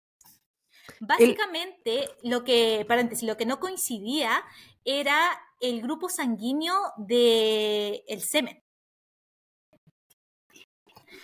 Yo aquí aprendí de que a veces el semen puede tener rastros de sangre y puede ser diferente a tu grupo sanguíneo. ¿Verdad? De verdad, se lo aprendí acá. Era barrio pobre. Eh, todo era barrio pobre, estamos hablando de Unión Soviética, Segunda Guerra Mundial. Entonces, en el caso de él, que yo no tenía idea, el, lo- los fluidos, llámese semen, preseminal, lo que sea que encontraban de él, eh, eran además con sangre. Sí, de hecho se describe que el semen hallado en los cuerpos de las víctimas eh, era o pertenecida, pertenecía, perdón, a una sangre de tipo AB, pero él era sangre tipo A, entonces no coincidía. Sí, No, no, a lo, a lo que iba es que además, porque no todo, todos los fluidos eh, tienen grupos Ah. sanguíneos, o sola- porque eso es como que no, no tenía idea. Yo O en el busqué caso- o en el- información, O en el caso de, de que él además tenía sangre en su... a veces pueden haber rastros de sangre en los fluidos, por, por lo que pude haber, por lo que pude encontrar. Y generalmente, cuando hay rastros de sangre en fluidos como el semen, suelen muchas veces coincidir con tu grupo sanguíneo. Son muy pocas las personas que el grupo sanguíneo que a veces se encuentra en el semen no coincide con tu grupo sanguíneo que tiene en la vena, en la arteria, el cuerpo. entonces, exactamente. Entonces, ya era extraño y él era así como el uno en un millón. Así como la posibilidad de que efectivamente él tuviera otro tipo de grupo sanguíneo diferente a la encontrada en el semen era súper baja. También puede ser, a ver, Digo, es que el- el, eh, yo acabo de terminar un ramo se llama Blood Bank, del banco de sangre. Entonces, claro, he estado estudiando todo este semestre sobre la sangre y las muestras de sangre, la transfusión de sangre y todo eso. Pues, estamos hablando de otra época, otras metodologías y, y también la muestra de sangre, además de estar contaminada, eh, fuera tan menor, porque estamos hablando de que es, es sangre que se está analizando, Sí, pero que está mezclada con otra gente, otros fluidos, y qué sé yo. Y es como que estáis mezclando sangre. No, está, no son eh, pruebas de ADN, ¿cachai? Que tú sabes específicamente de quién es. Entonces, su sangre, lo que encontraron ahí, que pensaron que era de él, puede ser incluso una combinación de la de él con la de la víctima. Y hay un tema aquí de antígenos y anticuerpos que crea hemólisis, entonces, que, que incluso hace que cambie todo. Y, Yo también lo pensé así. y además, el hecho de que puede que la muestra fuera tan mínima que pueda crear falsos positivos, falsos negativos y, y ¿cómo se llama? Eh, una diferenciación. Yo estoy pensando en, en cómo se analiza la sangre hoy en día, que no necesariamente es como se estaba analizando en esa época para hacer la... El, eh, se, se determina el fenotipo de la sangre, qué sé yo. Sí. Pero dado de, como Yo- yo- de, de entender como la, la- el, la- el tipo de análisis, pero claramente estamos hablando de otra época y, y, y todo es diferente. A mí, a mí me sorprendió eh, que de hecho hicieran como esa cadena, comillas, de evidencia. Estamos hablando de los 80 en la Unión Soviética. Eh, claramente ADN no, no existía mucho en esa época, con suerte había en Estados Unidos, en algunos laboratorios, menos en la Unión Soviética. Pero sí, me llamó mucho la atención ese dato y lo encontré en varias fuentes. No era como Pero, de una fuente en específico. No olvidemos que la Primera Guerra Mundial, la Segunda Guerra Mundial, fueron momentos donde se hicieron los grandes laboratorios porque se, se eh, practicaba en la gente, Sí, que eran los que el- ilegalmente la gente que ellos tomaban de reo o qué sé yo, de presos políticos, entre comillas. eh, ahí, eh, como en Chile, pues en los 80 fue cuando... No, un gran capítulo se para la historia de la- humanidad. Sí, Sí, porque eh, incluso hoy en día todavía existe cuestionamiento y grandes como eh, discusiones a nivel científico de que eh, el cómo se llegó a tal descubrimiento de medicamentos, de tratamientos, de tantas cosas, a- lo que se hizo para conseguir eso. O sea, se sabe como que por una wea como por la ciencia es como si alguien ya sufrió todo lo que sufrió para, para que hoy día sepamos esa respuesta, hay que seguir usándolo. Pero también existe esa weá de que, pero mira cómo se obtuvo, un tema como bien de la ética médica. Lamentablemente, y debido a esta discrepancia, enseguida fue puesto en libertad. Porque la sangre no coincide, no sé. No, no hubo mayor cuestionamiento Sí, que va. eso. Por esas alturas, los archivos de la policía contenían datos de unos 26.500 sospechosos. Cuando apareció el cadáver número 30, los periódicos empezaron a dar noticias del posible asesino en serie. Quienes todos creían tenía un retraso mental, a pesar de que la policía no estaba de acuerdo. Esto puesto que la amplia dispersión territorial del asesino indicaba que éste disponía de un vehículo, factor que en Rusia no era escaso. Posteriormente, Chikatilo fue acusado de haber robado un rollo de linoleo de su oficina. La tontera, paréntesis, pero clave, a final de cuentas. Siete meses después, con ese caso aún pendiente, fue arrestado por comportamiento impropio en la estación de autobuses de Rostov y fue sentenciado a 15 días en prisión. La policía creía que él era el asesino, así que compararon la sangre de Chikatilo con el semen encontrado en los cuerpos de las víctimas e inexplicablemente no era el mismo tipo de sangre. O sea, seguía todavía sin coincidir. Volvieron a hacer el mismo examen, el mismo resultado. Por lo mismo, simplemente fue sentenciado a un año de cárcel por el robo del linoleo. Pero el juez simpatizó con él y lo liberó antes. Mira qué buena onda. No, no, simpático. Ya. Es solo linoleo, nada más. El 17 de octubre de 1990 volvió a matar en un bosque cercano a la estación de Don Lesjos.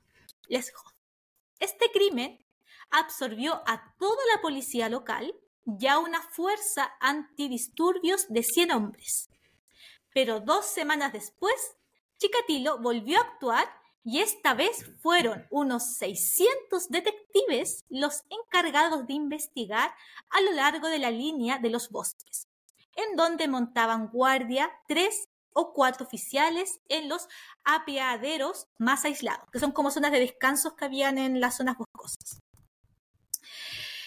El 6 de noviembre de 1990, uno de estos detectives, un sargento llamado Igor Rybakov, vio surgir del bosque un hombre con traje y corbata.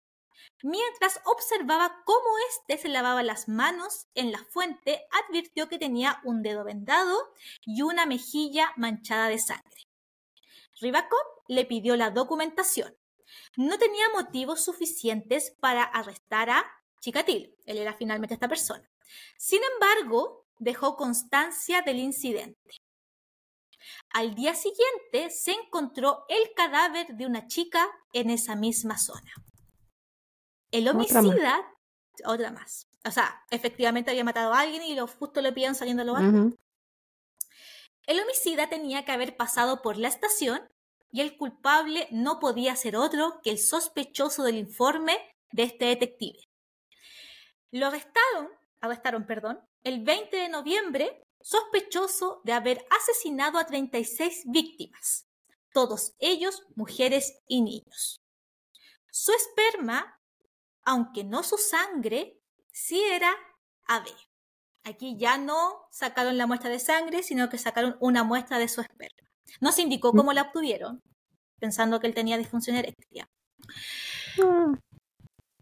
El fiscal general de la provincia de Rostov emitiría una orden de detención contra Chikatilo, efectiva a partir del 20 de noviembre de 1990.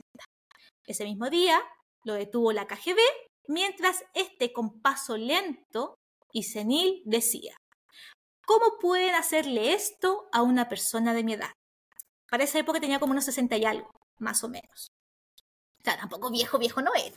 Pero para la época Puede y ser. dadas las circunstancias de la sociedad, él era una persona mayor. po. Salud. Gracias. En los interrogatorios afirmó que simplemente era un ciudadano normal, que no había cometido ningún tipo de delito y que era objeto de una persecución absurda por parte de la policía. Sin embargo, Chikatilo llevó a los detectives de la policía de Rostov al lugar donde yacían tres cadáveres que aún no se habían descubierto. Tanto la detención de Chikatilo como la búsqueda de los restantes cadáveres fueron filmadas. Eh, afortunadamente no encontré esas grabaciones porque, porque. Ya. El 27 de noviembre de ese mismo año prometió que estaba dispuesto a aportar pruebas de sus crímenes, crímenes si no continuaba con los interrogatorios que le recordaban los detalles y dos días después se derrumbó ante un psiquiatra a quien acabó confesando 52 asesinatos. Caleta. Posteriormente guió a los investigadores a los distintos lugares con la esperanza de que el número de muertes lo convirtieran en un espécimen de estudio científico. Voy a aclarar esto un poquitito. Él, cuando habló con el psiquiatra y cuando también posteriormente habló en el juicio, él dijo, yo tengo problemas mentales, yo sé que eh, tengo disfunción eréctil, sé que tengo problemas sexuales, sé que maté, qué sé yo, bla, bla, bla, o por eso mismo maté. Por lo mismo, yo creo que ustedes deberían estudiarme a mí. No mandarme a la cárcel, sino Claro. al psiquiátrico y estudiarme porque yo soy una persona fuera de lo común. Ese era como un poco su defensa, su argumento para no ir directamente a la cárcel. Es más, escribió una declaración firmada para el fiscal general que decía, abro comillas, me detuvieron el 20 de noviembre de 1990. y he permanecido bajo custodia desde entonces. Quiero exponer mis sentimientos con sinceridad. Me hallo en un estado de profunda depresión y reconozco que tengo impulsos sexuales perturbados. Por eso he cometido ciertos actos. Anteriormente busqué ayuda psiquiátrica por, por mis dolores de cabeza, por la pérdida de memoria, el insomnio y los trastornos sexuales. Pero los tratamientos que me aplicaron o que yo puse en práctica no dieron resultado. No sé en qué momento fue, solamente fue algo de lo que él alegó en esa instancia. Lo que la policía dedujo de esta declaración es que el asesino trataba de buscarse una posible salida alegando una enfermedad mental, una obsesión de tratamiento psiquiátrico. Bien. Chikatilo fue acusado de 53 asesinatos agravados. Muchas de sus víctimas fueron emasculadas vivas, castradas. Los psiquiatras del Instituto Sevsky, Terrible. no obstante, lo veían como un sádico prudente que no sufría ningún trastorno que pudiera impedirle ver que sus actos estaban mal, que eran actos premeditados. Los padres de sus víctimas presentes en la sala de audiencia estaban comprensiblemente alterados, viendo de frente al asesino de sus hijos.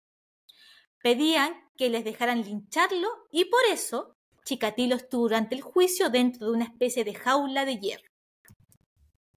Ante el diagnóstico psiquiátrico, en octubre de 1991, se dieron a conocer sus conclusiones diagnosticando que el asesino estaba legalmente cuerdo. El juicio de Andrei Chikatilo se inició en abril de 1992 y duraría hasta octubre de ese mismo año. Este, con la cabeza rasurada, presenció su, juicio- su juicio desde un cubículo de metal para mantenerlo a salvo de la multitud enfurecida.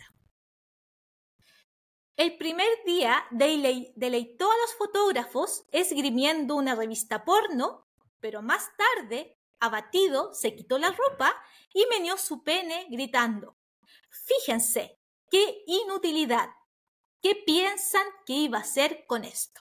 Haciendo alusión a su pene. Mientras lo meneaba. Mientras los meneaba. Y esa lo meneaba así como cuando se pegan con una pierna en la otra. Así. Era como un, un, un yo paseo. Estaba como bailando, claro. O, o le ponían la mano así. Como en la la wea, que, la wea que mandáis tú en WhatsApp. Haciendo alusión básicamente que por culpa de eso no tuvo otra opción. Bueno, Claro.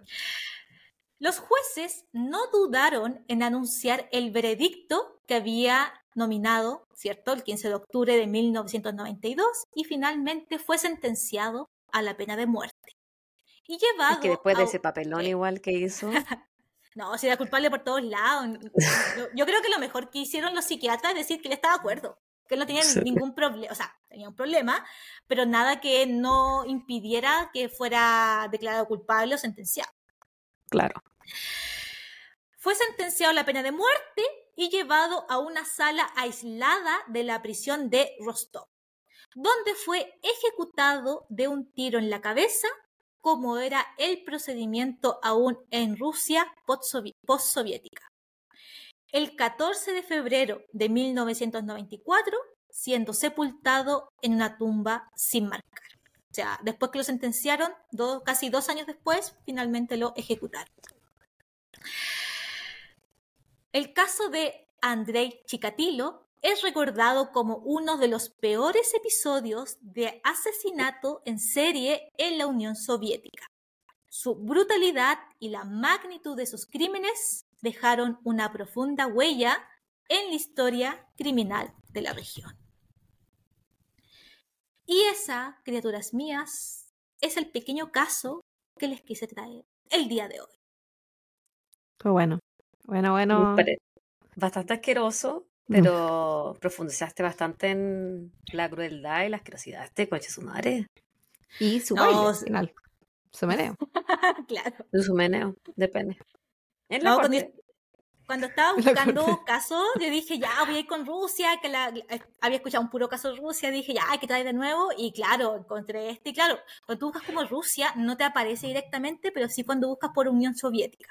Mm, Y claro, o sea, y efectivamente 53 personas al menos se le, se le imputaron a, a él. Y yo creo que lo más cruel, aparte del número de víctimas, fue el modo que él tenía, porque efectivamente quizás no las violaba físicamente en el sentido de penetrarlas, pero sí las mataba. intentaba. Sí, las mataba, eyaculaba encima y finalmente las terminaba mutilando. Y en algunos casos comiendo partes de su cuerpo. Qué asco Y- esa parte. Bueno, todo fue asqueroso, pero esa en particular. No, y, y piensa que eran niñas, fueron niñas. Sí. También habían personas mayores. Era un hueón pero muy sádico. Eran un bien cerdo. Asqueroso. Asqueroso, Daniela, pero muchas gracias por tu entrega. Perdón, no me eliminen. Bueno, mis referencias. sí, Ah, espérate, cuando, No, no, empezaste a dime, hablar- cuando empezaste con la sexualidad propia de este caso, dije, ¿qué no podía ser otra que Daniela?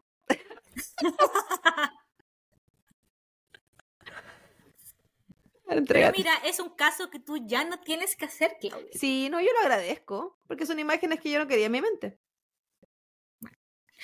Mis referencias, lavanguardia.com, Chikatilo Carnicero, Rostov, Profesor Caníbal, Asesino en serie, Unión Soviética, Las caras del mal, Infobae, La historia del carnicero de Rostov, el femicida que destripaba mujeres y niños, Wikipedia, por supuesto, Chikatilo, elclarín.com, Carnicero Rostov, historia asesino, serie brutal, Unión Soviética y Murder, eh, lo voy a pronunciar como mu- muy mal, Murderpedia. Murderpedia.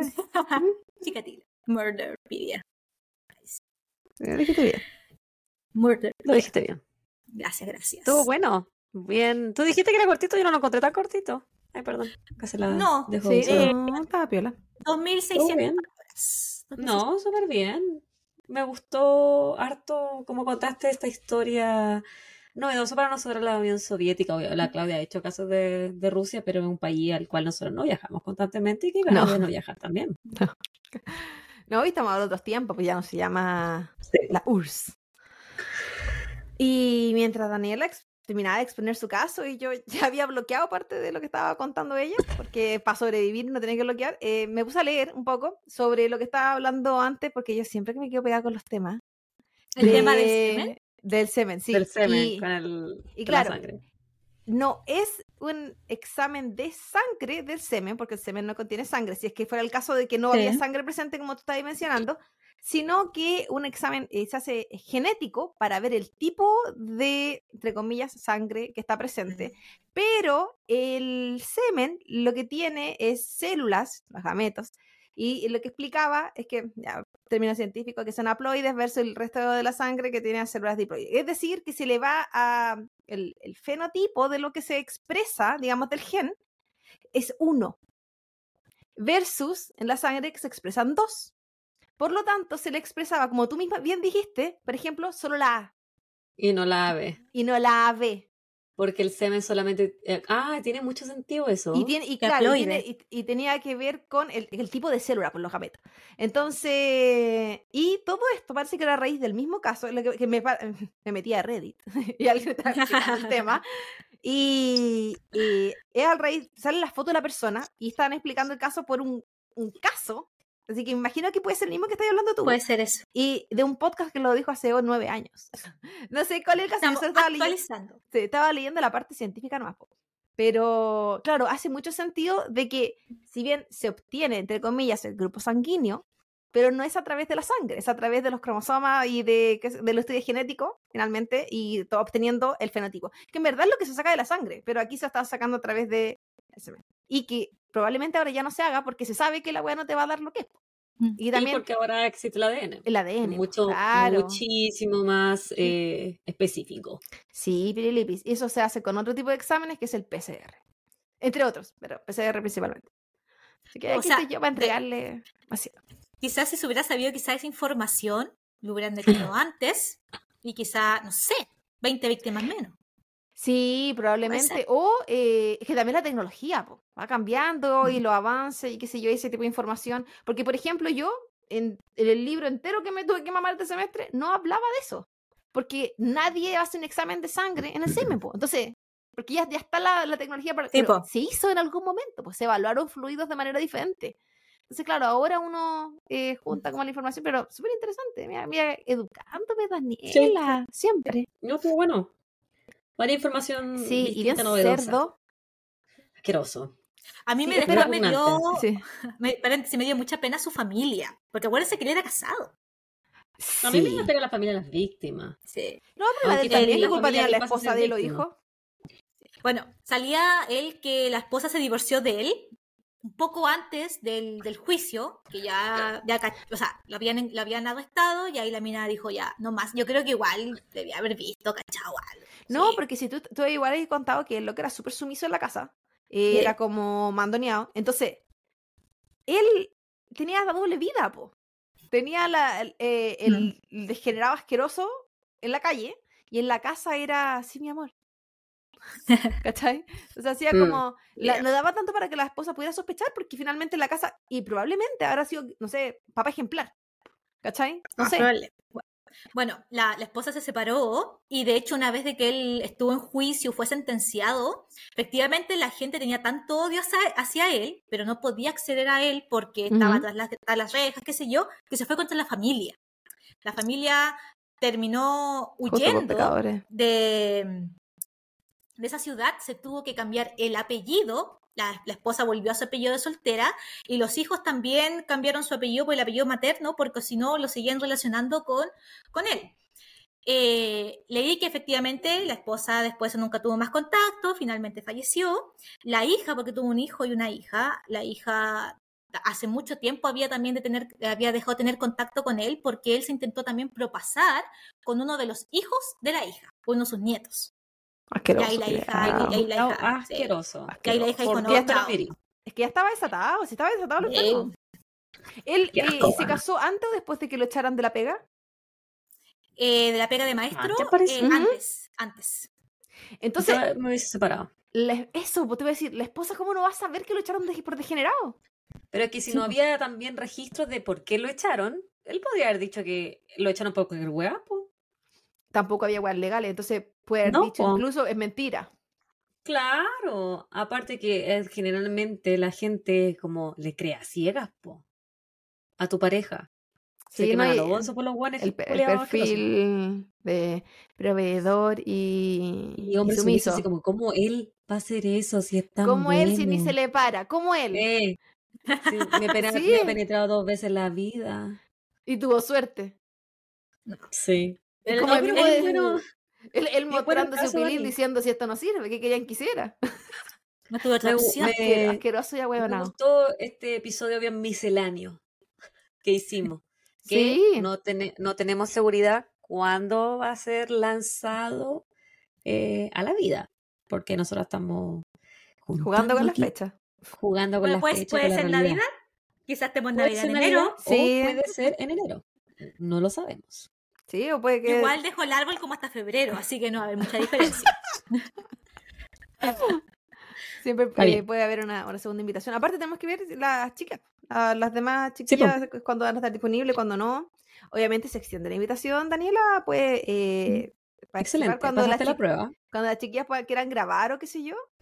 Tiene un vocabulario diez. mucho mejor que el de nosotras, es más decente que nosotras. Pasa, nosotros igual tenemos vocabulario. Javiera Carolina, iniciaste, eh, no, ¿fue en esta, en esta parte de la grabación o en la primera que dijiste choro muchas veces? Fue previo a la grabación. No Oh, previo. Estábamos grabando. Oh, entonces, yo, que yo aquí quedo traumada. ¿Viste? Mírala, me ofende. Sí. No, si con esta buena no se puede trabajar, llega ja- ja- tarde. La Javiera se creía se Talía. la hora. La, la gente no tiene por qué saber. La gente no tiene por qué saber que la Javi había dicho esa palabra como 20 veces antes de la grabación. Mm, Ya, demasiadas veces. Ya. Talía. Me- Javiera Talía. vamos a dar por terminado este episodio. Chiquillos, esperamos que les haya gustado nuestra nueva invitada, la Dani. Eh, escríbanos eh, 5 sí, 4 no, pónganle me gusta, etiquétenos en su historia. Díganos qué les parece el este nuevo reemplazo de la Claudia.